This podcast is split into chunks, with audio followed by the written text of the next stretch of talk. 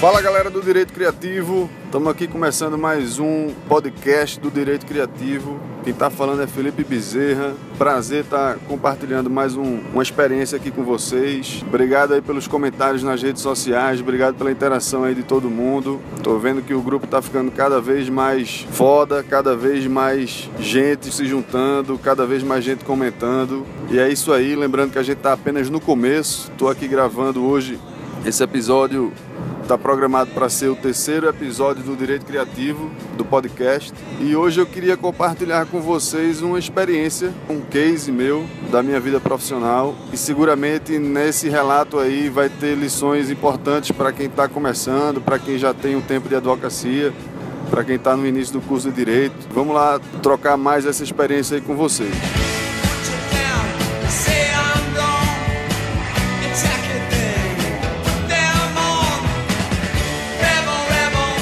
Hoje eu queria contar uma história que aconteceu comigo em 2012, na Bahia, época em que eu era sócio de um escritório de advocacia em Recife e fui comandar uma filial do escritório em Salvador. Já contei um pouco dessa história em episódios anteriores do podcast, mas o fato é que eu estava morando em Salvador, comandava o escritório lá e tinha um cliente nosso que atuava, atua ainda na verdade, em Salvador, em Recife, em Fortaleza é uma empresa que do ramo de construção civil, do ramo de pré-fabricados. E esse cliente tinha um problema que era uma dívida que estava já num valor relativamente grande. Um cliente dele lá tinha contratado os módulos dele de pré-fabricados para construir um shopping no interior da Bahia. E aí o cliente tinha se. O cliente do cliente, né? Na verdade, o cara do shopping tinha se complicado lá um pouco nos pagamentos. O shopping não estava dando o retorno que ele achava que ia dar de início. E aí ele atrasou o pagamento de várias notas fiscais a esse meu cliente, acumulou uma dívida que na época 2012 era de mais ou menos uns 800 mil reais. E aí o cliente nos procurou, foi lá no escritório à época, precisava resolver isso, receber esses 800 mil reais desse devedor. E a gente começou a estudar o assunto, vou resumir bastante. O fato é que a gente ajuizou duas ações de execução contra esse empreendedor do interior da Bahia, que era o dono do shopping. Já tinha tentado por outras vezes resolver o assunto antes de ajuizar as ações de execução. Já tínhamos tentado resolver o assunto de forma amigável, de forma extrajudicial, com notificações extrajudiciais. O fato é que não tinha sido cumprido um suposto acordo que tinha sido feito lá, um acordo, na verdade, que tinha sido feito, mas que o cara não honrou, o devedor não honrou. E aí não teve outra saída senão a gente ajuizar as ações de execução. O fato é que com as ações de execução em curso, eu lembro que uma época, já no início das ações, o devedor já tinha apresentado as suas defesas, né, nas ações de execução não tinha pago, não tinha depositado, não tinha sido penhorado nada, mas eu programei uma viagem para o interior da Bahia, para uma cidade no interior da Bahia, justamente para dar impulso né, às ações, para fazer com que as ações de execução andassem, para que a gente conseguisse penhorar algum bem ou contas judiciais, ou contas bancárias, ou ativos financeiros do devedor para garantir a execução.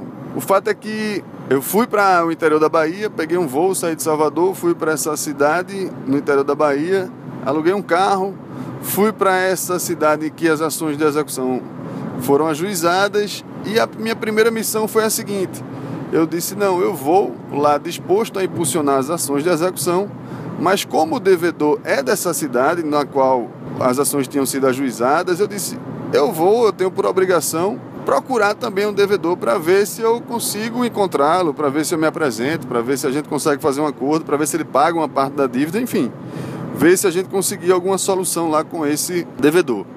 O fato é que eu fui, peguei o voo, cheguei na cidade de Ilhéus, aluguei um carro, fui para outra cidade do interior da Bahia, e fui direto ao fórum, né? Procurar os juízes para impulsionar as ações. E aí, chegando no interior da Bahia, não lembro exatamente o dia da semana qual era, mas o fato é que eu não consegui muito sucesso nessa questão de impulsionar as ações e de, de dar seguimento às ações para que houvesse um mandado de penhora ou uma constrição judicial das contas do devedor, enfim.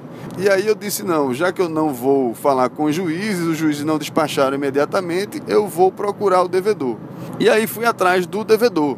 E sempre que acontece isso, pessoal, é importante você ir mentalizando positividade e mentalizando que você vai conseguir e que vai dar tudo certo.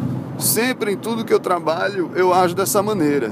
Você, obviamente, precisa se preparar, você precisa estar preparado tecnicamente, você precisa pensar em todas as possibilidades de recebimento do crédito, né? Pensar soluções possíveis para esse cliente, pesquisar quais os outros negócios do devedor, de que forma ele poderia saldar essa dívida, de que forma você poderia fazer uma penhora judicial, de que forma você poderia executar algum bem do devedor para que esse bem fosse utilizado para pagamento do nosso cliente à época. E sempre que eu faço isso, eu procuro ser o mais positivo possível.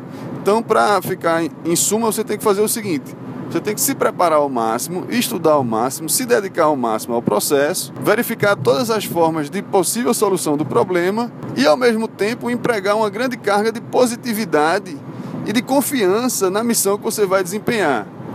Então, quando eu fui e me dirigi para o escritório do devedor, eu ia pensando o seguinte: eu vou conseguir fazer um acordo com esse cara, ou eu vou conseguir achar algum bem desse cara ou alguma coisa e que o meu cliente vai conseguir receber o que é devido a ele. O meu pensamento era nesse sentido. E eu realmente estava com esse mantra internalizado. O fato é que nem sempre você tem essa confiança por todo o tempo, 100% do seu tempo e, óbvio, em todos os passos que você dá no cumprimento dessa missão. Há alguns passos que você dá que você fraqueja um pouco, que você põe em dúvida se realmente você vai conseguir, se o cara, por exemplo, se esse devedor não era um mala absurdo, queria me dar um, um bypass incrível, queria me dar um banho, eu não ia conseguir receber nada desse cara, o cliente não ia conseguir receber nada. Será que eu teria que voltar para essa cidade mais umas 10 vezes com o juiz para procurar bens do devedor? Você sempre passa esses momentos de dúvida na sua cabeça. Mas o que você tem que fazer é afastar essas dúvidas, continuar na sua missão e ter autoconfiança e determinação no cumprimento da missão. E aí eu lembro que minha confiança já tinha sido um pouco abalada porque no fórum eu não tinha tido muito êxito. Os juízes não despacharam, não consegui despachar. E aí vi que talvez a minha viagem para essa cidade do interior da Bahia não fosse tão exitosa. Mas eu disse: não, eu vou conseguir, vamos em frente. Vamos lá, acreditando que a gente consegue, vamos se dirigir ao escritório do devedor. Como eu cheguei lá após a ida ao fórum, já era do meio para o fim da tarde. E em cidade interior é difícil o, você encontrar os empresários no final da tarde. Então eu cheguei lá no escritório dele, me apresentei na recepção, peguei um elevador, cheguei no escritório dele, no andar dele, me apresentei na recepção do escritório dele. Vale salientar que ele era dono, o devedor de todo o prédio, né? era um empresarial no interior da Bahia, e ele era dono de todo o prédio, e eu soube disso logo na recepção do edifício. Então eu pensei, pô, esse cara é dono do prédio todo. Aqui ele aluga muitas salas. Ele consegue muita renda desses aluguéis. Ele ofere muita renda desse empresarial. Já tem um caminho aqui para eu conseguir resolver o problema do cliente. Então já subi no elevador mentalizando isso e pensando nessa possibilidade. Quando eu cheguei na recepção, me apresentei, disse eu sou Felipe Bezerra, sou advogado de tal empresário, né, que era o meu cliente da época quero falar com o senhor fulano de tal, que era o dono do shopping, e quero resolver um problema que o meu cliente tem com ele. Fui super educado, me apresentei com firmeza, né, com convicção do que queria. E aí a secretária dele disse: ele não tá, doutor. Ele já foi. Eu posso ligar para ele. Ele só está aqui amanhã, por exemplo. Ela disse: ele só está aqui amanhã. Acho bom o senhor ligar, voltar aqui amanhã.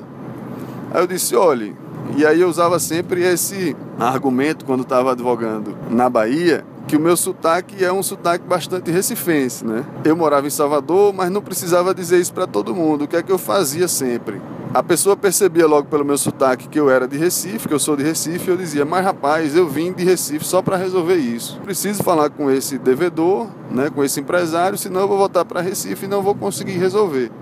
Você pode, por favor, ligar para ele, ver se ele está aqui onde ele está, se ele está em outro escritório, se ele está lá no shopping, onde é que ele está, porque eu preciso encontrá-lo e meu voo é amanhã. No início da tarde eu não posso voltar para Recife sem resolver isso e sem ao menos falar com ele. E aí a secretária dele disse: Doutor, então aguardem um pouco que eu vou ligar para ele. E eu fiquei aguardando a recepção e já maquinando, né?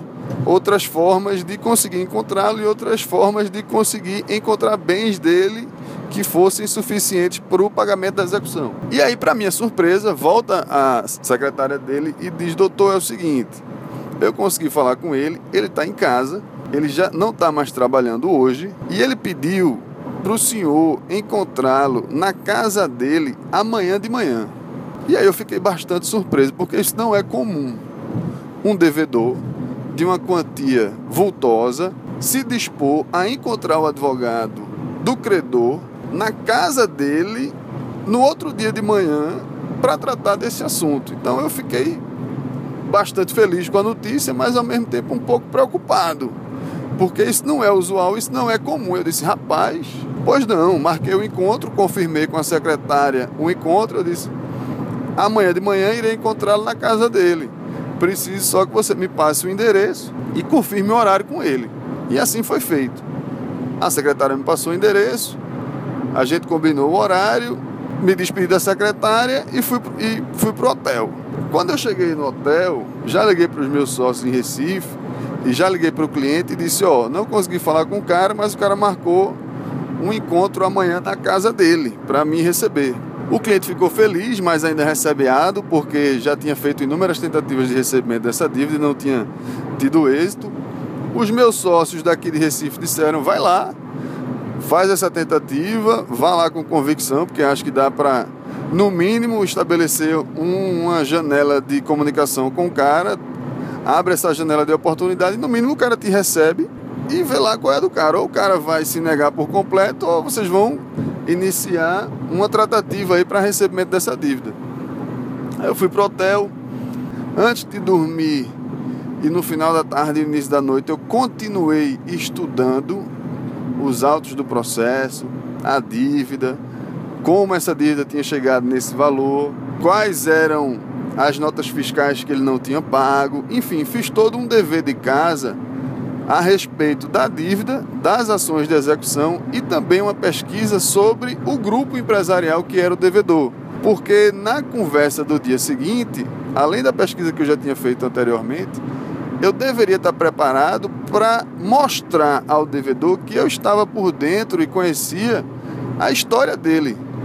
Porque se ele dissesse que não tinha dinheiro, por exemplo, ou que não tinha determinado bem, eu poderia provar que eu já tinha feito a pesquisa e que sabia que eu poderia chegar nesse bem ou nesse ativo por ato judicial ou através de um, de um outro caminho.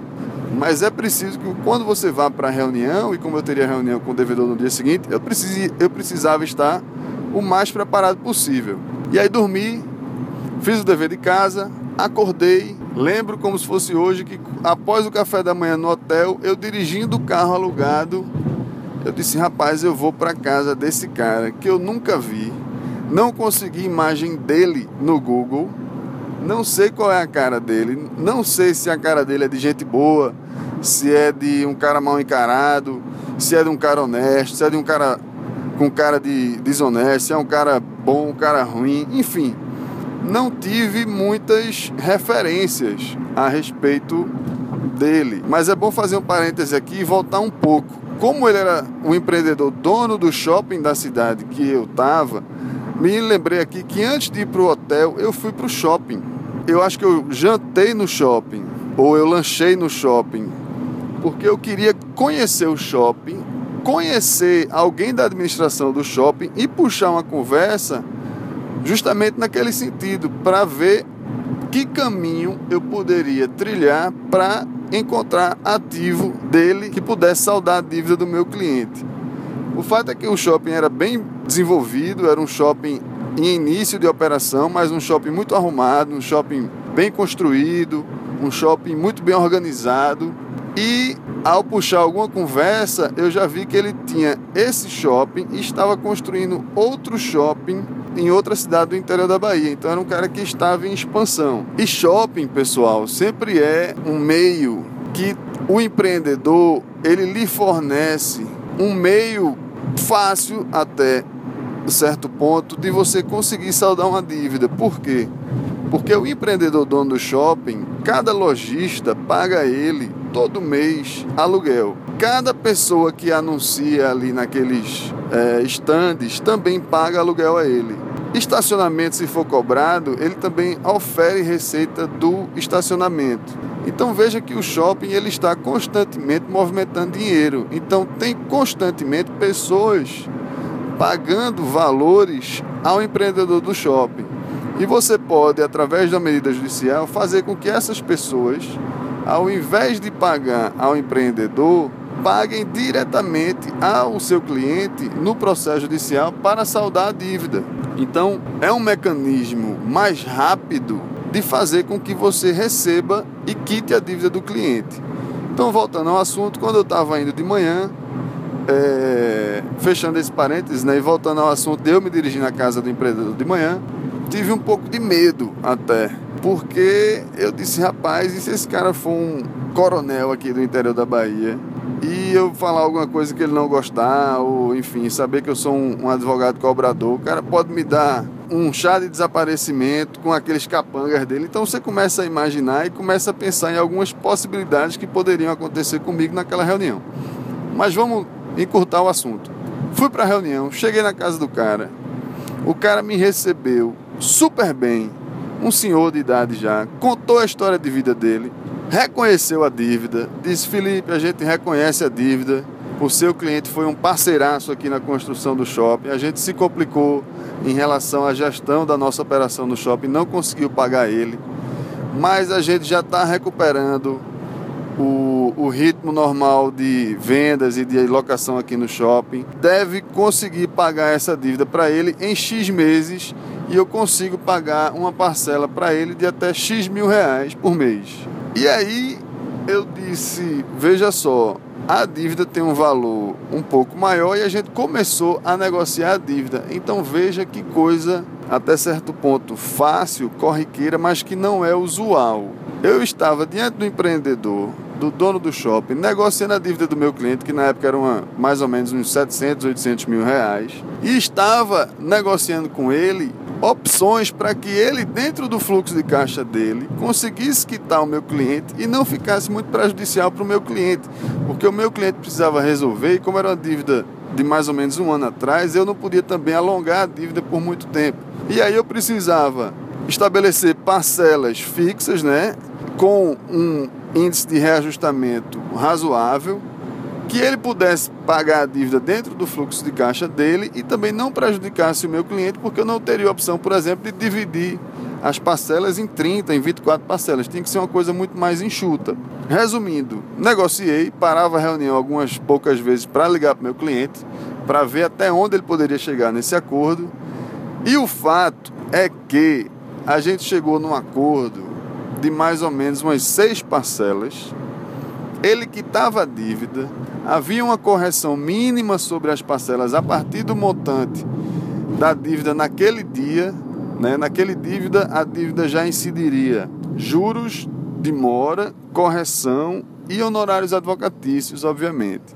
Então eu consolidei o valor da dívida até aquele determinado dia e dali por diante haveria só uma correção monetária simples, obviamente prevista para o caso dele pagar todas as parcelas em dia. Caso ele não pagasse as parcelas em dia, haveria um vencimento antecipado da dívida, uma aplicação de uma multa e uma aplicação de juros de mora e novos honorários advocatícios se eu tivesse que executar de novo. Obviamente eu não iria fazer esse acordo e dar por fim, dar cabo às execuções. As execuções ficariam suspensas para que ele pudesse cumprir o acordo e após a quitação integral da dívida, a execução seria extinta. Então eu fiz o acordo com ele, liguei para o cliente, estabeleci as premissas, a gente chegou num acordo, ele disse ok, assim eu consigo pagar, só preciso agora que você formalize o acordo.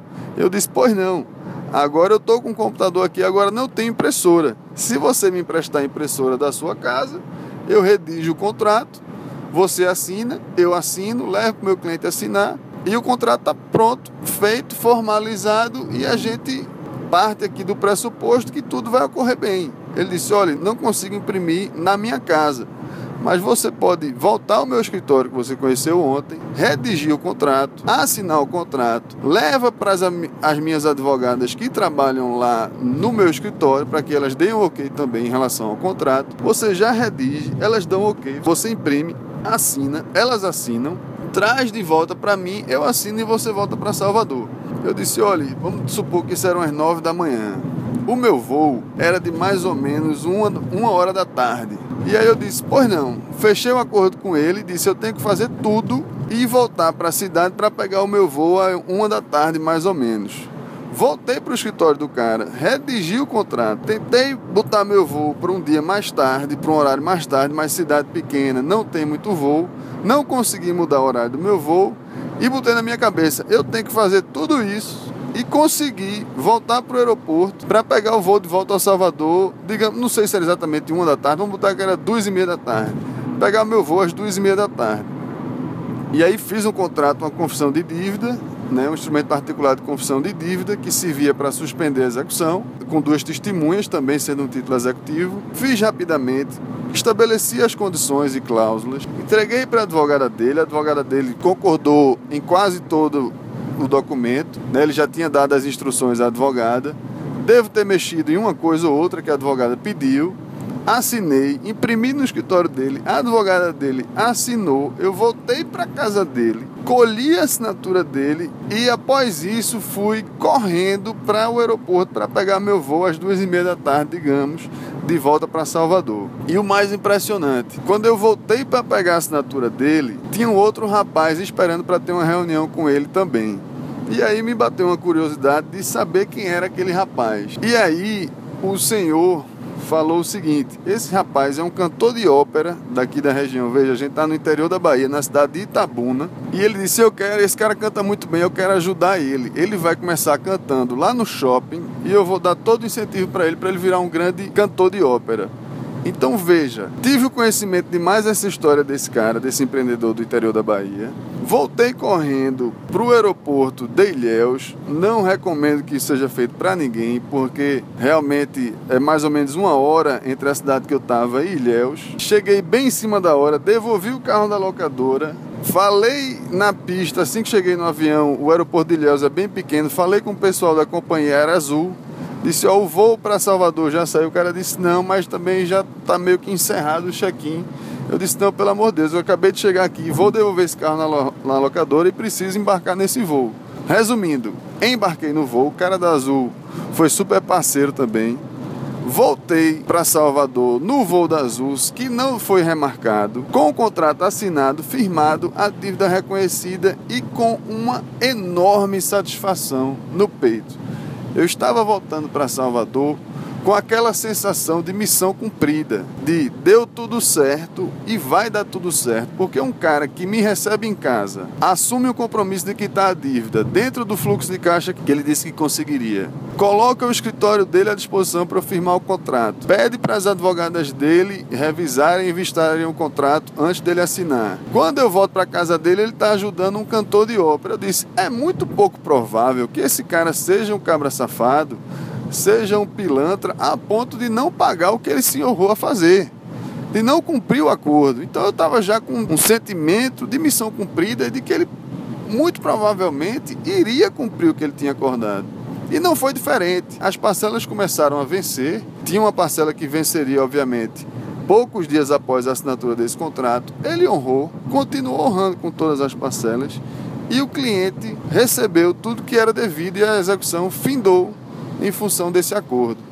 Então, essa é um, uma lembrança de um case de sucesso meu que eu queria compartilhar com vocês e queria extrair desse episódio algumas lições. A primeira é a seguinte: que a gente deve sempre estar preparado, o mais preparado possível, estudado, pensar em todas as possibilidades, no curso do desenvolvimento do processo ou de qualquer fase que você esteja na sua vida, de um negócio, de uma cadeira na faculdade, de qualquer etapa que você esteja da sua vida, você tem que estar ligado nas oportunidades, verificar onde você pode pensar um pouco fora da caixa e tomar uma atitude para solucionar aquele problema que era por exemplo, na, contra o devedor, o shopping que ele tinha, o empresarial que ele tinha, e que eu já fui verificando possibilidades de recebimento do crédito a partir desses ativos que ele tinha. Ao mesmo tempo, eu estava o mais preparado possível para resolver aquela situação. Lembrem-se que eu falei que quando eu voltei para o hotel, eu estudei novamente o processo, eu estudei quem era o devedor, para poder ter uma conversa fluida com ele, para poder ter uma conversa preparada com ele e a outra lição é: você nunca deve deixar de acreditar nas pessoas. Os negócios, as dívidas, os shoppings, as companhias aéreas, os escritórios de advocacia, as faculdades, tudo na vida é feito por pessoas. Eu poderia ter não acreditado nele e não ter ido na casa do devedor após aquele primeiro contato com a secretária dele poderia ter pensado de forma negativa. Rapaz, um cara que já está devendo há tanto tempo ao meu cliente nunca vai me receber na casa dele e vai pagar essa dívida. Eu poderia ter tido esse pensamento, mas não. Eu fiz questão de acreditar nas pessoas, fiz questão de manter o pensamento positivo sem prejuízo de todo o preparo necessário para a realização daquela reunião. Se a reunião não desse fruto, continuar o processo judicial até que ele tivesse fim com um êxito para o meu cliente e no fim acreditei nas pessoas e deu tudo certo. Então, em suma, os ensinamentos desse episódio de hoje são manter-se sempre preparado, o máximo estudado possível, o máximo de dedicação ao assunto que você está envolvido no determinado momento. Não esquecer de, ao estar desempenhando o assunto, ficar atento às oportunidades laterais que surgem no desenvolvimento do assunto, as possibilidades de solução do problema que não são aquelas que estão visíveis à primeira vista. E, por fim, a terceira lição: não deixar de acreditar nas pessoas jamais. Manter a mente positiva e manter a crença nas pessoas para a solução dos problemas. É isso. Vou encerrando por aqui esse episódio de hoje do Direito Criativo. Queria deixar essa mensagem de positividade para vocês, agradecer pelos comentários das redes sociais, dizer para vocês entrarem na página da gente do Direito Criativo nas redes sociais, no Facebook, acompanhar o Advocacia Criativa no Instagram, acompanhar a página do Direito Criativo, do podcast do Direito Criativo que é direitocreativo.com.br barra podcast e desejar para vocês uma ótima semana, positividade, vamos em frente e vamos continuar lutando para transformar esse país num país cada vez melhor. Valeu!